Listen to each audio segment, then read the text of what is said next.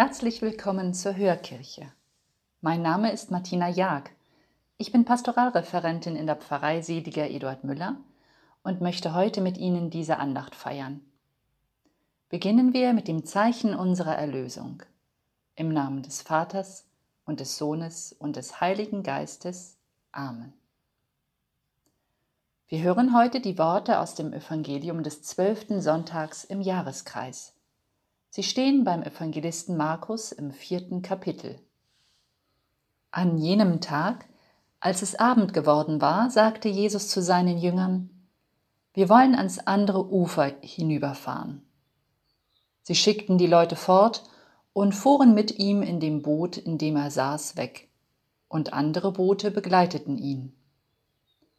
Plötzlich erhob sich ein heftiger Wirbelsturm, und die Wellen schlugen in das Boot, so dass es sich mit Wasser zu füllen begann.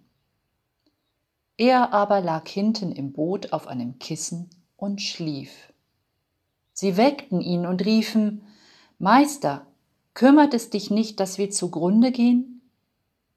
Da stand er auf, drohte dem Wind und sagte zu dem See, Schweig, sei still. Und der Wind legte sich, und es trat völlige Stille ein. Er sagte zu ihnen, Warum habt ihr solche Angst? Habt ihr noch keinen Glauben? Da ergriff sie große Furcht, und sie sagten zueinander, Wer ist denn dieser, dass ihm sogar der Wind und das Meer gehorchen?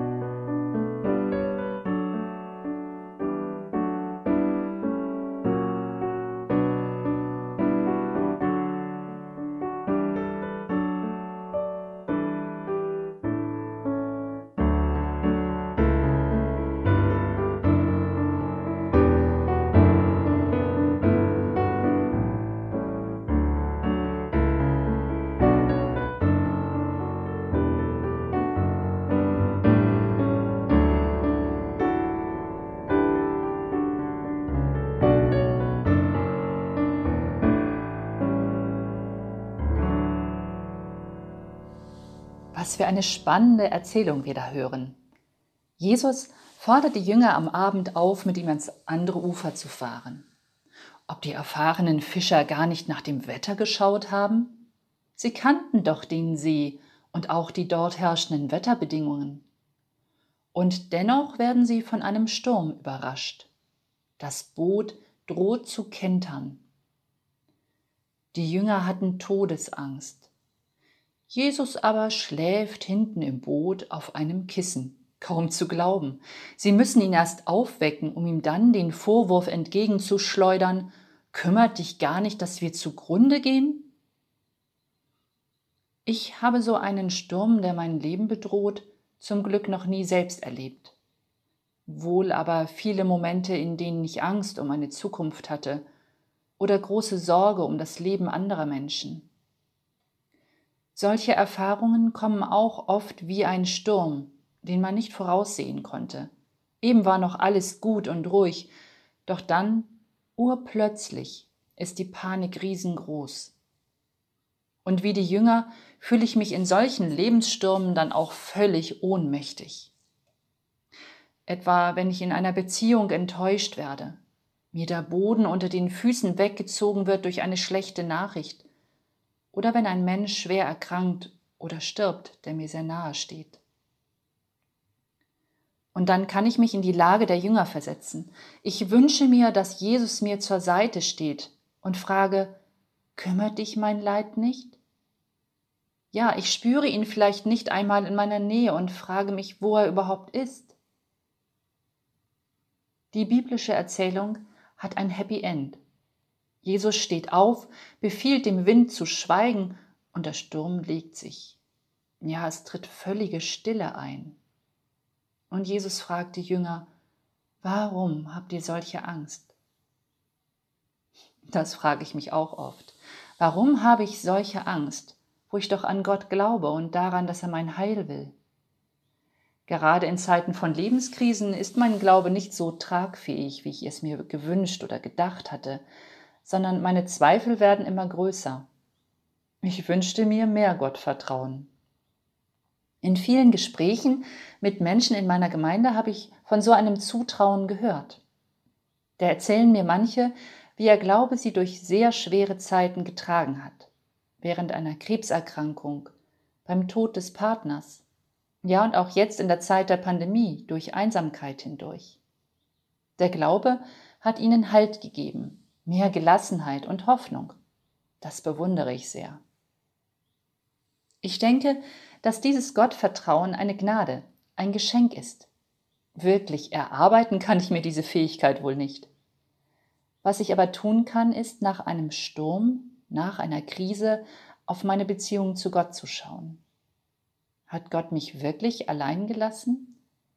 Oder war er vielmehr an meiner Seite, unerkannt in den Menschen, die mir zugehört haben, die mir Hilfe angeboten haben und für mich da waren?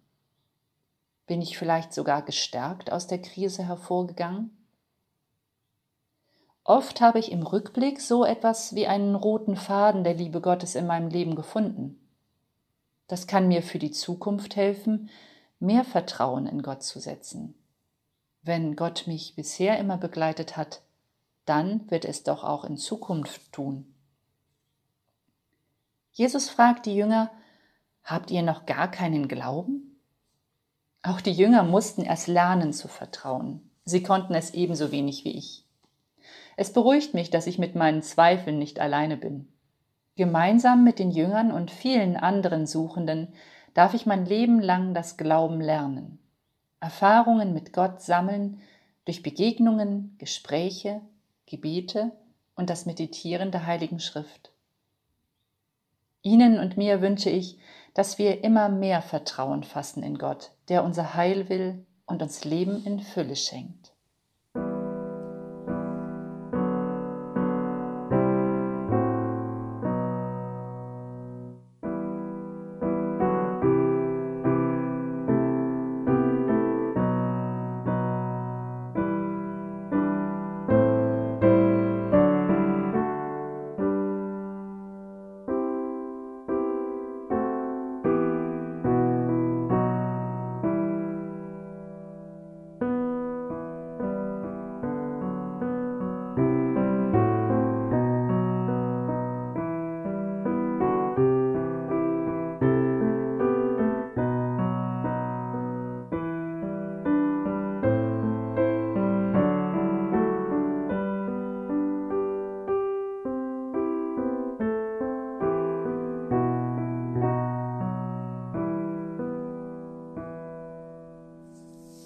Wir wollen Fürbitte halten.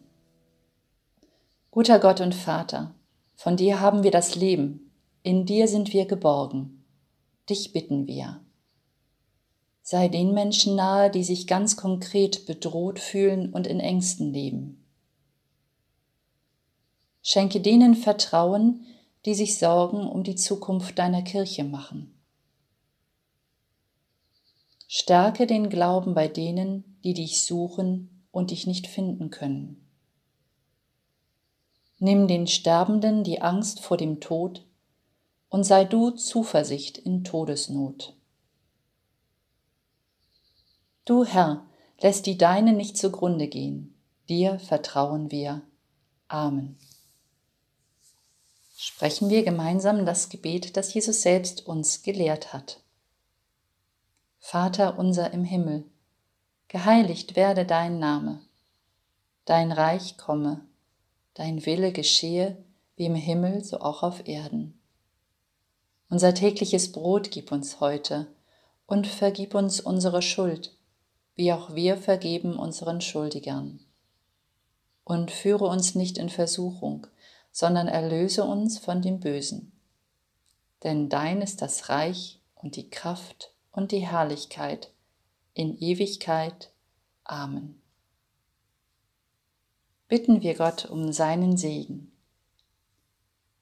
Der Herr segne dich und behüte dich. Er schaffe dir Rat und Schutz in allen Ängsten. Er gebe dir den Mut aufzubrechen und die Kraft, neue Wege zu gehen. Er schenke dir Gewissheit, heimzukommen. Er sei bei dir, wenn du Umwege und Irrwege gehst. Er nehme dich bei der Hand und gebe dir viele Zeichen seiner Nähe. Er erhebe sein Angesicht auf dich und gebe dir seinen Frieden, ein Vertrauen, das immer größer wird und sich nicht beirren lässt.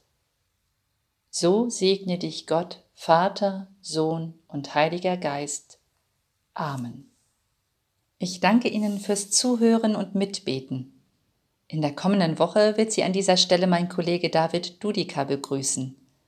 Ich wünsche Ihnen eine schöne Sommerzeit. Auf Wiederhören.